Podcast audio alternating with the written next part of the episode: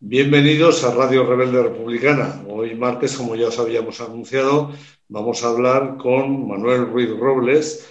Manuel Ruiz Robles es capitán de navío retirado, fue miembro de la UMD durante la dictadura y actualmente pues, milita en, Unidad Cívica por la República, la Asociación Civil Milicia y República, el Foro de la Milicia y Democrática y ha sido uno de los fundadores de ANEMOI, un colectivo de militares demócratas y republicanos.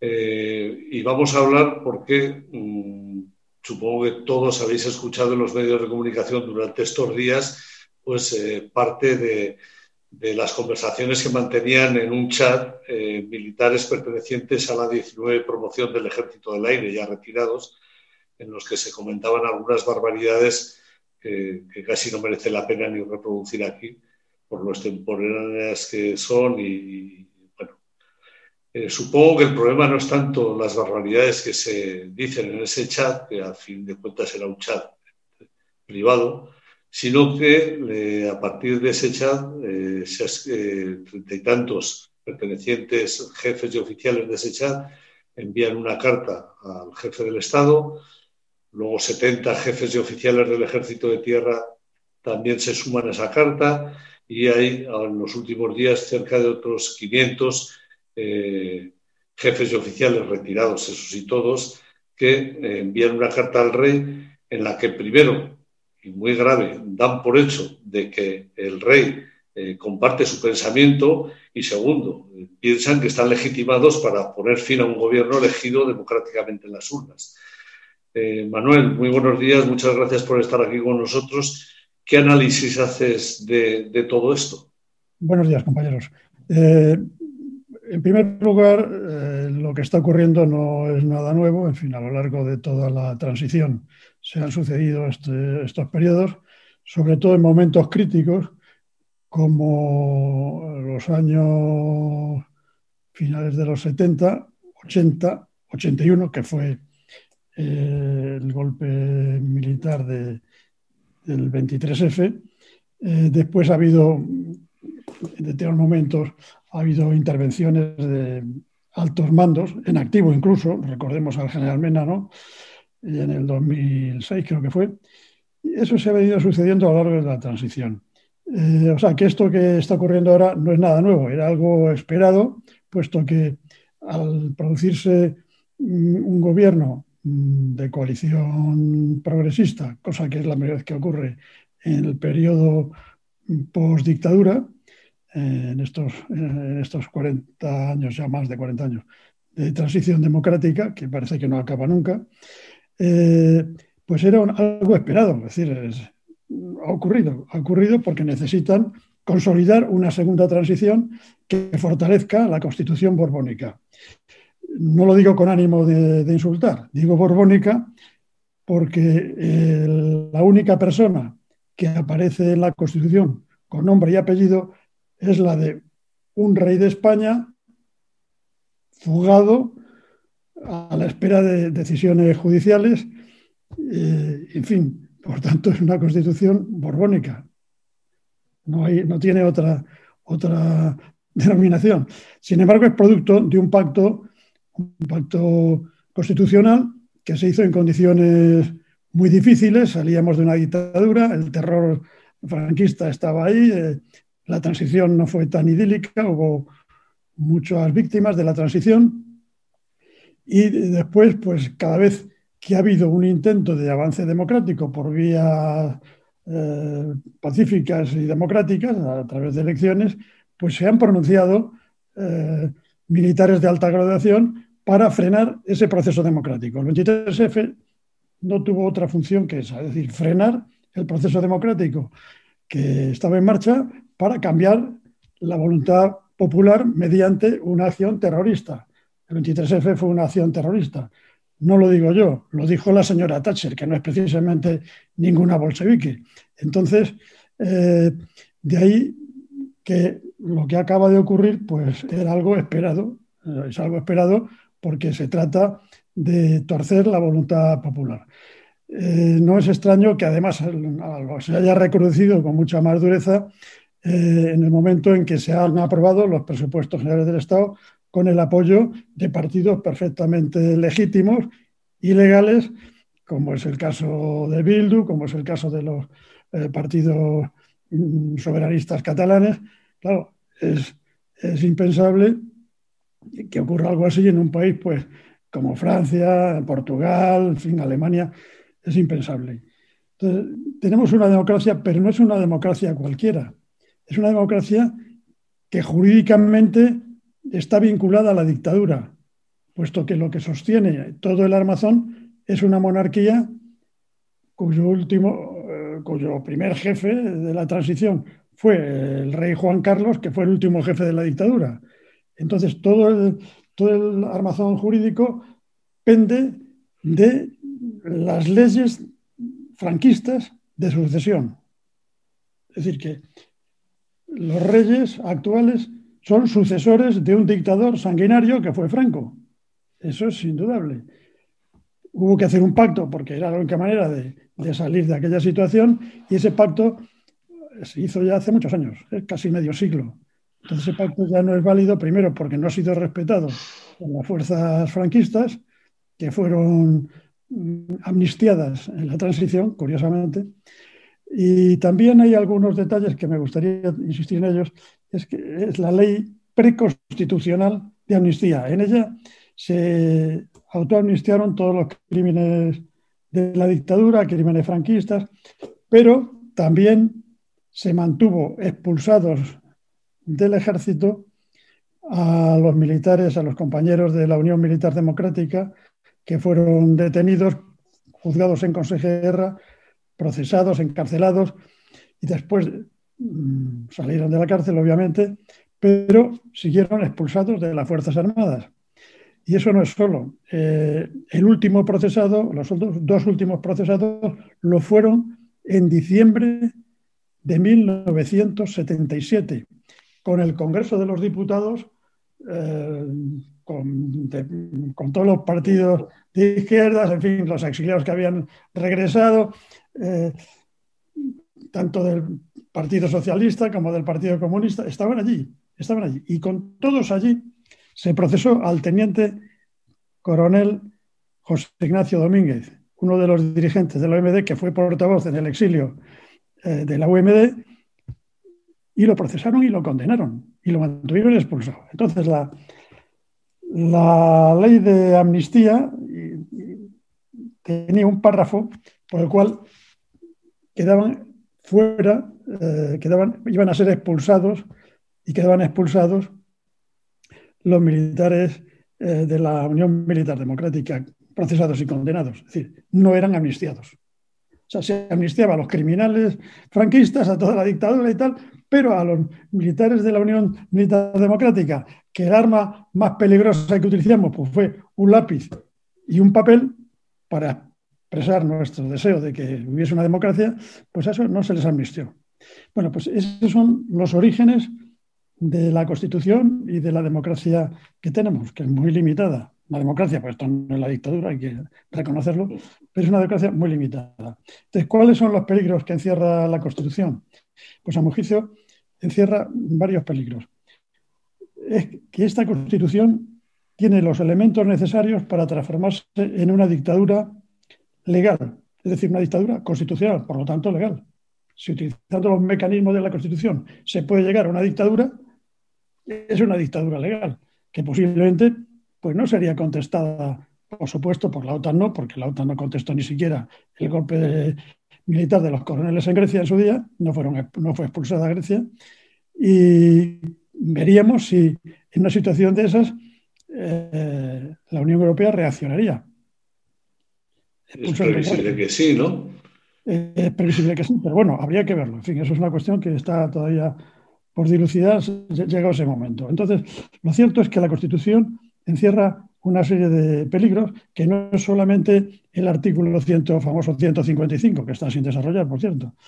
Eh, no solo el 155, sino también la posibilidad de que imaginemos, por ejemplo, que después de los tres años de previsible avance democrático con un gobierno de coalición progresista, si no se avanza con la firmeza suficiente, dentro de tres años nos podíamos encontrar con el trifachito gobernando en una mayoría absoluta. Digo trifachito no con ánimo de insultar, es que si están coaligados con una fuerza que se declara franquista, que es de ultraderecha, y pues obviamente eso no puede ser algo muy diferente de lo que entendemos la mayor parte de los ciudadanos europeos por fascismo. Cualquier demócrata en Europa es antifascista. Aquí decir ser antifascista casi te convierte en un subversivo. O sea, asombroso, ¿no? Entonces, eh, el problema está en que eh, si en una situación de ese estilo mm, diese lugar a una situación de, de estado de sitio, una previsión constitucional, en el estado de sitio el ejército pasa a primer plano. Si pasa a primer plano y ese ejército está minado por gente simpatizante de la ultraderecha, de Vox, por ejemplo, eh, pues obviamente el riesgo de que eh, Vox pase a tomar el control de la situación es muy, muy grande y de ahí derivará una dictadura, bueno, pues es inmediato. Es decir, son los peligros que encierra esta Constitución, desde mi punto de vista. Es curioso. Eh, sí. Perdón, Un día, una analogía. Sí. Para explicarme mejor. Quizá, bueno, hay un. Quizá habéis visto La Tormenta Perfecta, es una película. Sí. Que trata pues, de, un buque de pesca que va a la mar, en fin, a alta mar, y por una serie de circunstancias tiene que atravesar una zona en la que se está hay muy mal tiempo. Resulta, y ellos no lo saben, que se estaban aproximando dos tormentas grandes, se estaban convergiendo dos tormentas grandes. Eh, con lo cual, en un momento determinado se encontraron encerrados en el ojo de un ciclón, el ojo del ciclón. En el ojo del ciclón en un ojo de un ciclón, si miras al cielo, lo ves despejado, se ve azul, mm, parece hay una cierta calma, no parece que haya gran oleaje ni viento, en fin, es una situación aparentemente de calma. Sin embargo, a medida que el ciclón se va intensificando, se está formando lo que se llama la pared del ciclón. La pared del ciclón es una muralla que se va levantando de oleaje inmenso. Y en la película se puede recordar, lo que la hayáis visto, que al final las dos tormentas convergen, el ciclón se intensifica, la muralla, la pared del ojo del ciclón se eleva y es imposible salir de, ese ojo del ciclón que acaba engullendo al buque de pesca.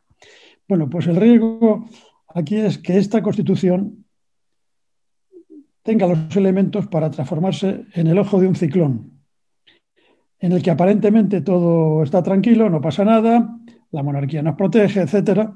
Y realmente lo que se está formando es que hay una convergencia de dos tormentas que nos conducen hacia una tormenta perfecta. Una de ellas es Vox, es el fenómeno de Vox, que se está reproduciendo en más sitios, y por otra, eh, las Fuerzas Armadas que no fueron depuradas en la transición, sino todo lo contrario, nos depuraron a los demócratas y es otro, otro ciclón que, se, que va convergiendo, otra, otra tormenta que va convergiendo. Entonces, ambas tormentas pueden dar lugar a una tormenta perfecta. Y la Constitución dar lugar al ojo del ciclón, que estemos todos tan tranquilos mirando al cielo, dice, bueno, aquí no hay nubecillas, estamos protegidos, el rey nos protege, en fin, lo dice la Constitución. Bueno, resulta que la Constitución es una, una Constitución en estos momentos, pues bastante bochornosa, porque la única persona que aparece con nombre y apellido es un individuo fugado a los Emiratos Árabes Unidos por unos hallazgos de la Fiscalía Suiza, a la espera de ver si le pueden solucionar los problemas judiciales aquí en España, incluso de Hacienda, ¿eh? para que no pase nada. Incluso se está hablando de que va a volver en Navidad. En fin, esto, esto es asombroso. Entonces, por eso, no, no, no os canso más con esto. No, es, no, es, curioso que, hables de este tema porque eh, el otro día cuando se celebraba, se hacían los actos del Día de la Constitución y hubo algunas manifestaciones y concentraciones en, España, es curioso que las mayores concentraciones las han protagonizado precisamente la extrema derecha que en, aquella constitución, en aquella votación, votaba no y pedía votar no a esa constitución. Qué curioso que en el 77 eh, hablaban de votar, en el 79, perdón, hablaban de votar no a la Constitución y ahora resulta que son los máximos defensores, por algo será, ¿no? Efectivamente, ellos saben, ellos saben, es decir, no están desvinculados de, la derecha, de la, mm, en fin, eh, el capitalismo español es un capitalismo de amiguetes que se forjó durante la dictadura. Entonces, de ahí, por ejemplo, que los catalanes, con razón, digan, España nos roba. En realidad, no es España quien le roba.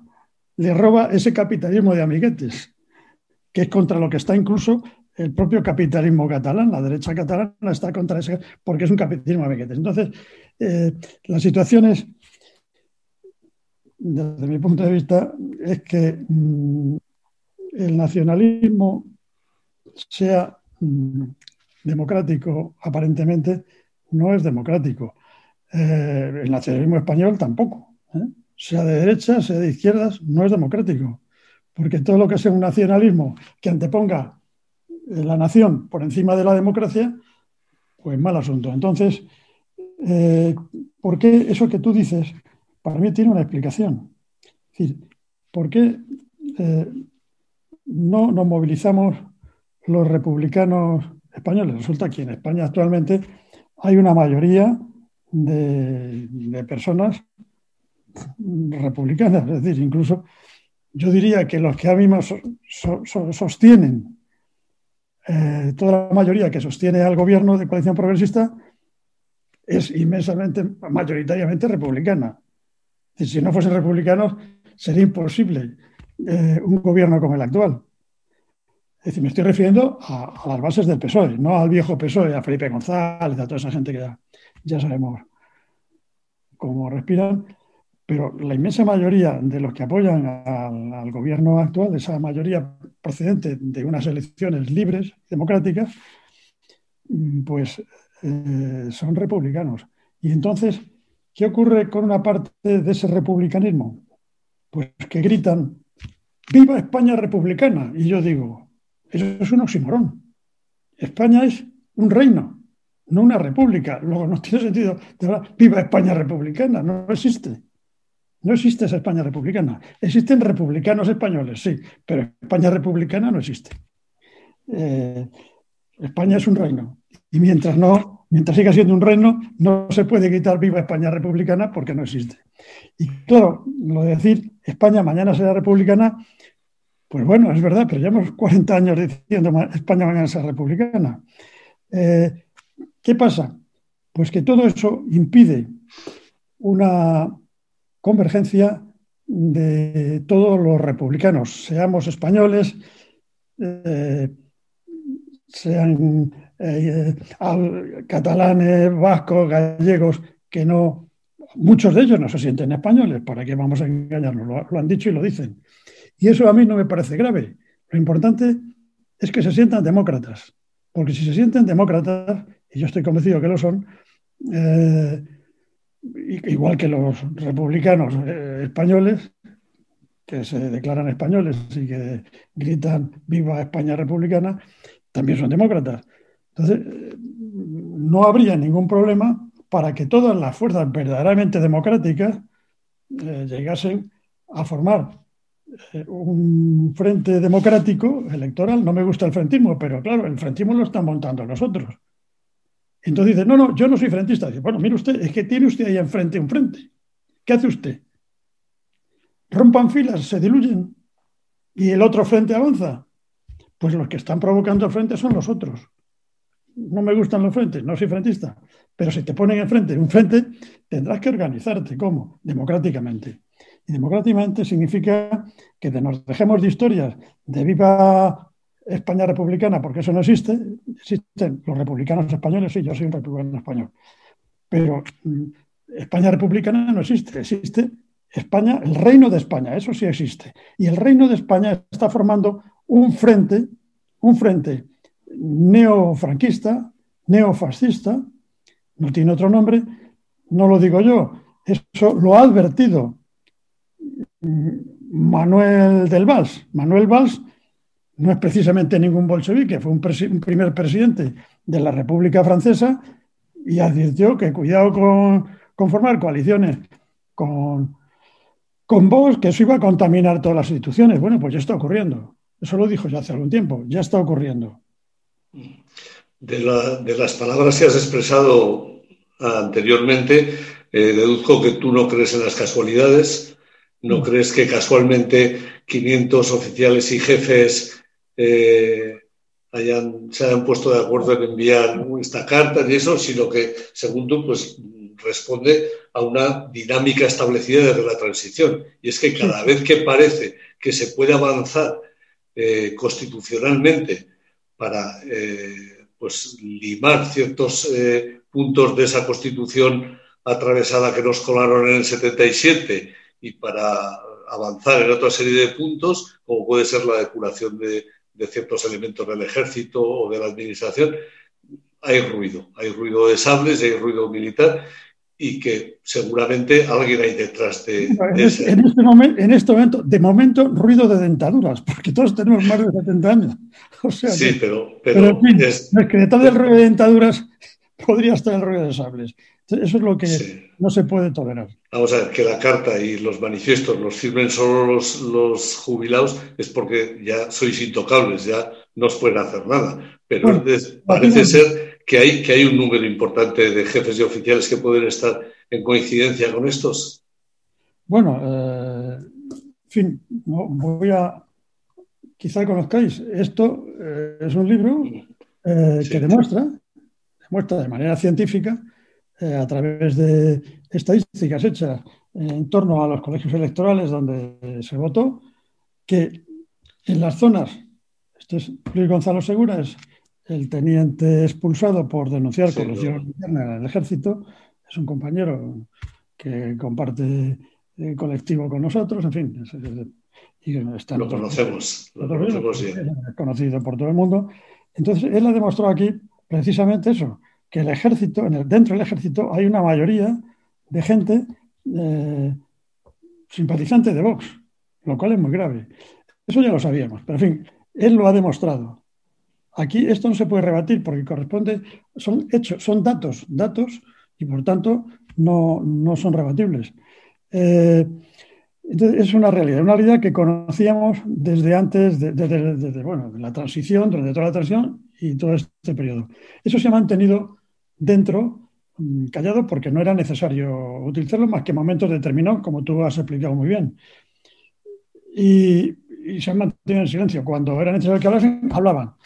¿Por qué? Pues porque ha habido una política de personal mm, expresamente mm, montada para eso. Es decir, la política de personal quedó determinada desde el momento en que las Fuerzas Armadas en la transición quedan como un poder aparte un poder, un poder aparte, no, es decir, con un jefe supremo, que es el jefe del Estado y comandante supremo de las Fuerzas Armadas, que es el rey, que es militar, y, y encima es el jefe de las Fuerzas Armadas. Desde el momento en que ocurre eso y el poder militar pasa a tener un papel preponderante en la Constitución, en el que además se dice que las Fuerzas Armadas son garantes del ordenamiento constitucional, no se entiende muy bien qué quiere decir eso, pues, teniendo en cuenta que hay un tribunal constitucional, no se entiende muy bien por qué ellos también son garantes de la. Bueno, el, tribunal constitucional, ya, entonces, ¿por qué está en la Constitución eso? Es muy sencillo. Cuando tú tienes poderes que no tienen más fuerza que el boletín oficial o que un auto, que un auto judicial, un acto judicial, para ponerlo en ejecución, necesitas la fuerza pública. Por ejemplo, la Guardia Civil, y en un caso extremo, pues claro, el problema es que la Constitución dice que los garantes del, orden, del ordenamiento constitucional son las Fuerzas Armadas. resulta que su jefe es el rey. Es decir, lo que estás diciendo que el, que el vigilante del ordenamiento constitucional es el rey. ¿Eh? Es el rey. Entonces, eso explica que el 3 de octubre de 2017 saliese el rey diciendo lo que dijo, que estoy seguro que estoy seguro que el presidente del gobierno, que entonces no era tampoco sospechoso de izquierdismo ni de nada, que era Rajoy, el señor Rajoy, estoy seguro que no estaba de acuerdo con lo que dijo el rey. Entonces, ¿para qué sirve eso que dice que tiene que ser refrendado por los actos del rey tienen que ser refrendados por el gobierno?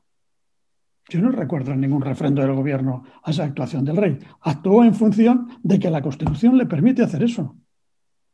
Porque dice que es garante. No dice, cuando dice que es garante, le permite hacer lo que hizo. Porque si no, no hubiese podido hacerlo. El silencio que mantiene en este momento la Casa Real sobre esos, esas cartas que le han llegado es, un silencio meditado, decidido por él. ¿A qué crees que obedece? Eso tiene una trampa. Es decir, los monárquicos, eh, mis compañeros monárquicos, en fin, que algunos, muchos de ellos, en fin, eh, ingresamos en la misma promoción, en fin, de, mi época, de, mi curso, uno de ellos era eh, precisamente uno de los firmantes de, aquello, de aquel manifiesto que salió a favor de Franco y tal, y todo eso arremetiendo contra el gobierno. Eh, uno de ellos era el almirante Antonio González Ayer. Pues en fin, yo, lo yo tenía 16 años cuando lo conocí, que fue con la edad que en la escuela naval.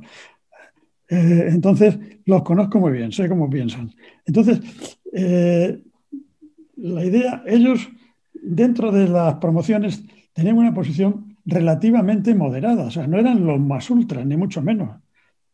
No eran los más ultras, eran los monárquicos y eran como, fin, como una especie de élite dentro de, la promoción, dentro del curso, eh, que, bueno, confraternizaban con todo el mundo. Y eran tan campechanos como, como, Juan Carlos. Carlos campechanos. Antonio tocaba la guitarra, era un tío muy simpático, en fin. Bueno, pues ese fue jefe del cuarto militar del rey, siendo almirante. Y el jefe del cuarto militar del rey no es una persona cualquiera. Eh, el jefe del cuarto militar del rey es de absoluta confianza, lo nombra el rey. El gobierno no puede, no puede oponerse a ese nombramiento porque lo dice la Constitución. Es el rey, tiene facultad para nombrar al jefe del cuarto militar del rey, que es precisamente los que tradicionalmente los borbones, desde siempre, han utilizado para borbonear en las Fuerzas Armadas. Bueno, sí, lo que está ocurriendo. ¿Cuál es, el, ¿Cuál es el truco? Muy sencillo. Cada vez que conviene frenar un avance democrático, salen unos diciendo una cosa, eh, los demócratas nos tenemos que movilizar y tenemos que decir que estamos contra eso, y entonces sale el rey y todos, viva el rey, nos ha salvado. Y todos, esa es la concordia, es la concordia que nos predican, eso no es concordia, eso es una dictadura encubierta. Con rasgos democráticos, porque ya digo que no es una dictadura, pero puede transformarse mm, poco a poco fácilmente en una dictadura y ya digo los peligros. 155, estado de sitio, y dentro de las Fuerzas Armadas hay un poder que no es eh, democrático porque no procede de la soberanía popular que está establecida en la Constitución, que es la justicia militar. La justicia militar mm, es un cuerpo, es el cuerpo jurídico que asesoran y imparten justicia militar dentro de las Fuerzas Armadas. Pues bueno, gracias a eso, por lo que está expulsado eh, Luis Gonzalo Segura y por lo que está expulsado el cabo eh, Marco Antonio Santos, compañero también de, la Guardia Civil. Eh, y también, en fin, quiere decirse que ese poder mm, que no tiene ningún control democrático, ni, ni tiene un origen democrático, pues eh, es el que da mucha fuerza a, esos militares generales que hoy están en Vox y están sentados en el, están sentados en el, en el Congreso de los Diputados para reprimir cualquier veleidad de ideas democráticas y tal dentro de las Fuerzas Armadas. Digo veleidad, pues por ejemplo, que digas que apoyas al gobierno constitucional eh, votado por la mayoría. En fin, eso te hace ya serme visto y, que te busquen las cosquillas. Y, por ejemplo, eh, Marco Antonio Santos. El cabo Marco Antonio Santos fue expulsado después de haber firmado, firmado el, el contramanifiesto que se hizo eh, en contra de ese manifiesto franquista, es decir, un manifiesto en el que se decía que Franco era esto y era lo otro, la verdad, lo que soy de ahí. Bueno, y este bueno, se le ocurrió, nada más, pues una frase muy corta, con la que esto y dijo, y puso al final, salud y república. Dijo, pues está expulsado por eso. ¿Por qué? Porque inmediatamente a partir de ahí dieron orden de investigar todos los chats privados, su Facebook, etcétera, y deducir de ahí de que este tío era un tío de izquierdas y que eso, pues bueno, de ahí se dedujo que era eh, falta de disciplina, no sé qué, no sé cuánto, lo expulsaron. Con el acuerdo, con el beneplácito de la señora ministra de Defensa actual. Por cierto, muy elogiada por la, por ultraderecha. Entonces, claro, esto, esto es lo que tenemos. Entonces, taparse los ojos no sirve de nada. La, primera declaración de Margarita Robles, actual ministra de Defensa, a mí me dejó un poco anonadado. No hay ningún problema porque los cuatrocientos y pico firmantes no son militares. pues, pues militares retirados son. Y, no creo que, ese fascismo que demuestran en la carta y esa ideología que manifiestan en la carta se hayan inoculado con la prestación de jubilación, ¿no? ministra de Defensa en varias ocasiones ha mentido o ha parecido que mentía. A lo mejor lo ha hecho sin mala intención, no lo sé. Pero cuando dice que los militares retirados no tienen nada que ver ya con las Fuerzas Armadas ni con el Ministerio de Defensa, pues eso no, es cierto. Para empezar, todos los militares retirados, que nos retiramos con 65 años, 65, tenemos una tarjeta de identificación igual que los demás militares, en donde pone nuestra categoría militar, en mi caso pone capitán de navío, eh, después viene el cuerpo al que perteneces, en mi caso el cuerpo de ingenieros, pone cuerpo de ingenieros, y debajo viene el destino. Y en mi caso, pues pone retirado. Retiro, perdón, pone retiro, no pone ni siquiera retiro, pone retiro. O sea, no es que por ser capitán de navío me hayan mandado al embarcadero del retiro a pilotar las barcas allí, no, no se trata de en situación de retirado. por eso pone retiro.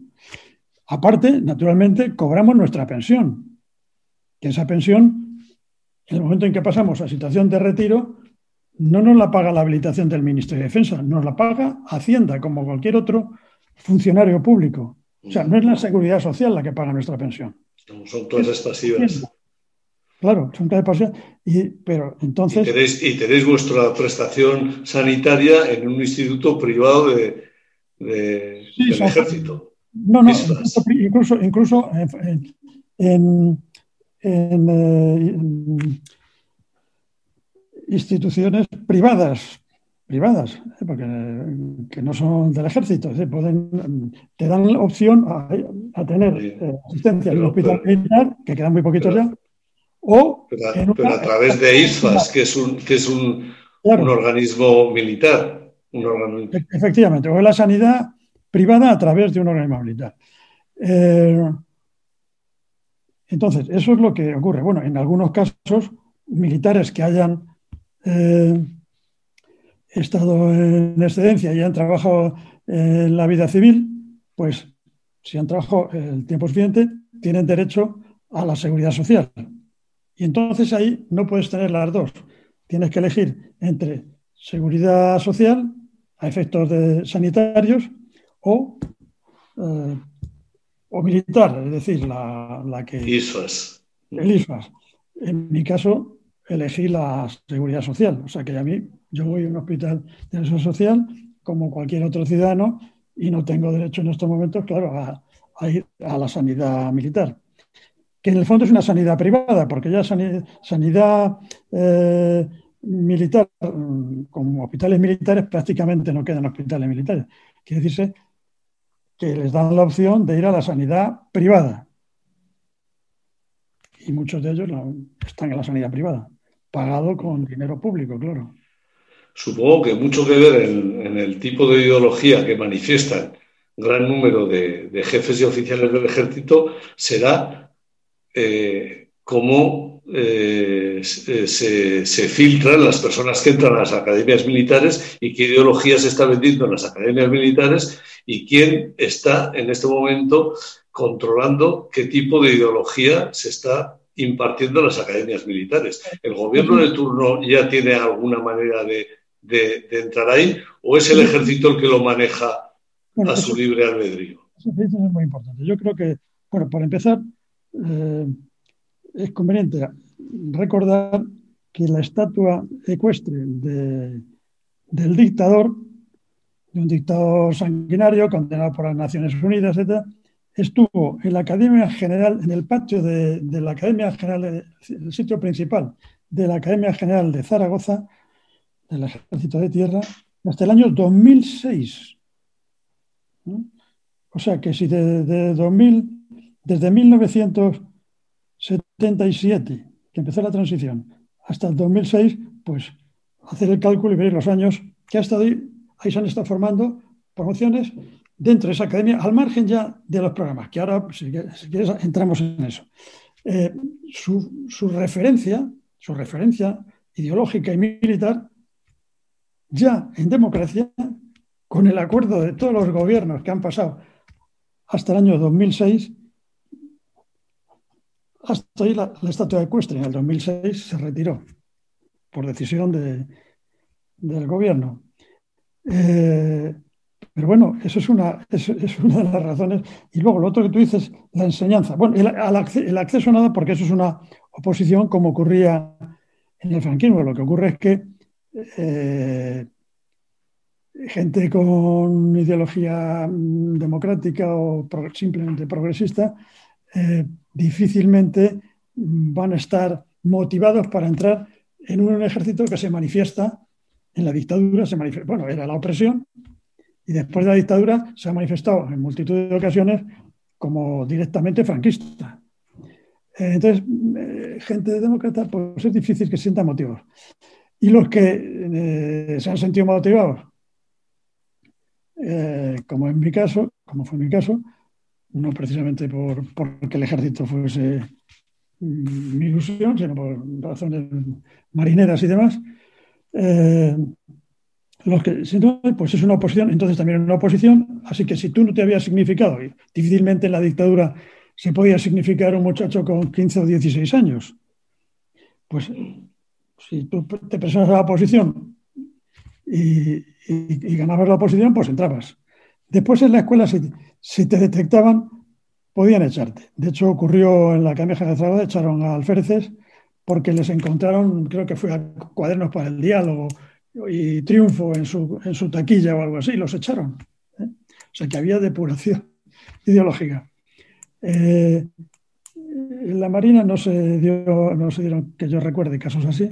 Tampoco nos manifestamos los que pensamos, eh, teníamos otras ideas, no nos manifestamos nuestras ideas abiertamente. Yo de, de, mi promoción, de mi época de escuela naval, pues, por ejemplo, puedo decir algunos, que era gente demócrata, eh, uno quizá lo recordéis, era Antonio Mayra, que era de varios cursos después del mío, pero que coincidimos en la Escuela Naval, el actual capitán de fragata Antonio Mayra, que está retirado. Eh, puedo hablar de más, por ejemplo, su hermano, de dos promociones siguientes a la mía, Arturo Mayra, que es presidente de la Asociación Memoria Militar Democrática, ambos cofundadores conmigo del colectivo Anemoy. Y por citar alguno más, podría citar más, ¿eh? Eh, José Llobet Collado, eh, que fue director general de personal ya en democracia, del Ministerio de Defensa, director general de personal del Ministerio de Defensa. Es decir, pues hace, no hace muchos años. Pues esos éramos compañeros en la Escuela Naval. ¿Qué ocurre? que ya gastamos cuidado de no expresar nuestras ideas. Teníamos que tener mucho cuidado. No es que fuésemos eh, rojos, bolcheviques ni nada de eso, no. Simplemente gente que no estábamos de acuerdo con la dictadura y que seguíamos ahí dentro y nos parecía que eso tendría que cambiar y que algún día cambiaría. ¿eh?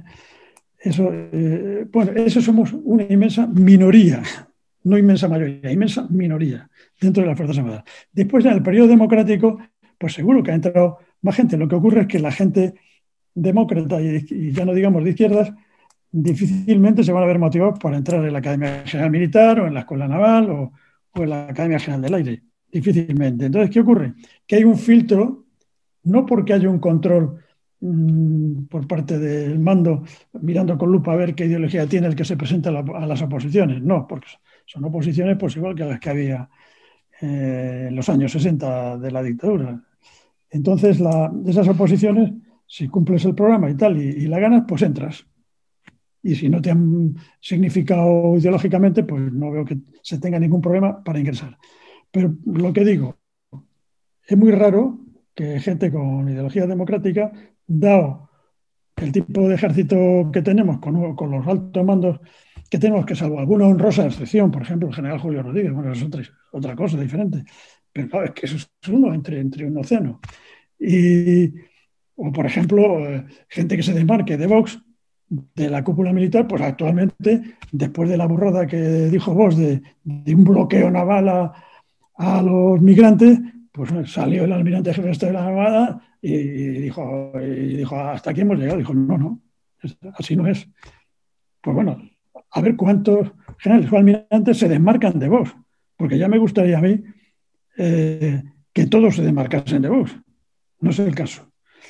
Entonces, muy respetable que sean de derecha. Yo, en general, en todos los ejércitos, incluso en Francia, en Alemania, mm, no digo Portugal porque hay eh, hubo una revolución democrática y es más.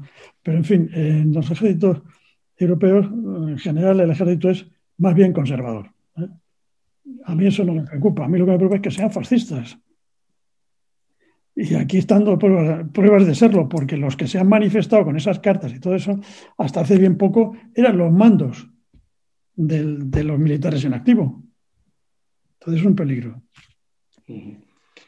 Eh, no sé si, el hecho de, bueno, eh, antes has comentado que evidentemente la, ley de amnistía solo se dejó de amnistiar casualmente a los militares demócratas de la UMD.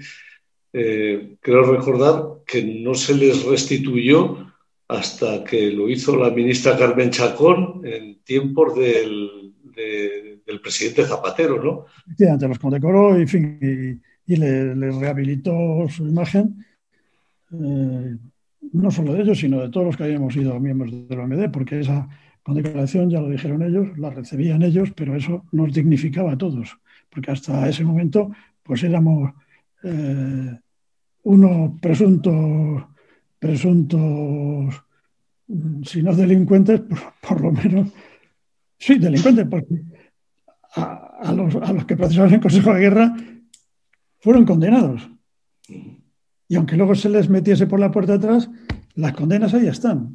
Nadie ha anulado ni los juicios sumarísimos de la dictadura, es decir, todos los que fueron condenados, fusilados, etcétera, siguen jurídicamente siendo delincuentes, lo cual es asombroso. Eh, para ir acabando, Manuel, ¿crees que en ese discurso que nos da el jefe del Estado todas las nochebuenas para, para endulzarnos el turrón, eh, sacará este tema a colación o no. Si saca algún tema de esto será muy suavemente para jugar su papel de decir, bueno, sed buenos, que yo soy el garante de que vosotros podéis seguir dominando en las Fuerzas Armadas, vosotros, mis queridos amigos de Vox, no lo dirá así, pero entre líneas se podrá leer eso. Y, y aquí, en fin, reine la concordia, yo soy el rey de todos los españoles, en fin, las, banalidades de siempre, porque sabemos que no es así. No es el rey de español, demostró el 3 de octubre. Cuando comentabas antes el peligro, el peligro de la Constitución, eh, los artículos que permiten que el, que, el, que el, jefe del Estado, como jefe de las Fuerzas Armadas, pueda eh, interrumpir algún proceso democrático así muy abierto que no les convenga, se nos olvidó decir también otro gran peligro de la Constitución, es que es prácticamente imposible modificarla. Bien, eso está previsto así. Por eso, eh, lo, grave de ese asunto, sí, es, muy fácil modificarla, llegar a formar, es decir, primero contando la verdad. porque si a los ciudadanos se nos cuenta la verdad, eh, pues iremos tomando conciencia de cuál es la realidad y eso puede cambiar la posición de la gente a la hora de ir a las urnas. Si por otro lado se permite que los militares eh, altos mandos asusten a la población, haciendo referencias a fusilamientos, etcétera, porque han sido altos mandos hasta hace muy poco, eh, en activo, digo, eh, cuando resulta que una gran parte de españoles estuvieron durante la dictadura, muchos de ellos familiares en las cunetas, siguen en las cunetas, etcétera. Eh, bueno, pues eso crea un trauma psicológico, obviamente que automáticamente paraliza, el miedo paraliza y modifica el, sentido de voto, eh, la abstención o lo que haga falta. Si además de eso se une a que los eh, republicanos españoles, entre los cuales me, encuentro, decimos falsedades, por ejemplo, viva España republicana, que es algo que no existe, es un oxímoron, y decimos, no, los nacionalistas son muy malos porque no quieren a España y tal. Los catalanes, además, eso, eso, que les apliquen el 155. ¿A dónde vamos? hay que primero, dentro de la propia filas democráticas, tenemos que acabar con eso. Hace falta unidad democrática. Que se quiere apuntar a la unidad democrática al les aplaudo, pero no veo yo que la cosa vaya por ahí. Que el ciudadano se quiera apuntar también es unidad democrática, les aplaudo, pero no veo que la cosa vaya por ahí. Claro, si llega vos y dice que yo soy los constitucionalistas, pues oye, me entran ganas de coger el pasaporte y marcharme. Muy bien, Manuel. Pues no sé si te ha quedado algo más eh, eh, que decir antes de poner fin, algún punto que se te haya. No. He expresado con suficiente claridad. Muy bien, pues muchas gracias, Manuel Ruiz Robles, capitán de navío retirado, aunque según Margarita Robles, ministra de Justicia, ya no es militar. Sigo, retirado, pero según. Espera, un momentito, una última cosa. Perdón, hace un segundo. No sé si se lee bien. Sí, sí, perfectamente. ¿Soy militar o no soy militar? Parece que sí. Situación de retiro. Pero soy militar, si no, no tendría esto. Esto me da acceso a centros militares, etcétera, donde puedo tomarme unas copas allí, en fin, e ir a comer, e ir a hacer deporte y de paso comer el tarro a la gente. Claro, yo no hago eso porque, porque no me gusta, pero otros parece ser que sí. Muy bien. Muchas gracias, Manuel, por haber compartido este rato con nosotros. Manuel, que es, que es una persona que desde que comenzamos la andadura de Radio Rebelde Republicana siempre ha estado a disposición eh, para participar en todo lo que le hemos pedido, así que se lo agradecemos mucho y seguiremos contando contigo, lógicamente. Un abrazo muy fuerte, salud y república. Salud y república, compañeros.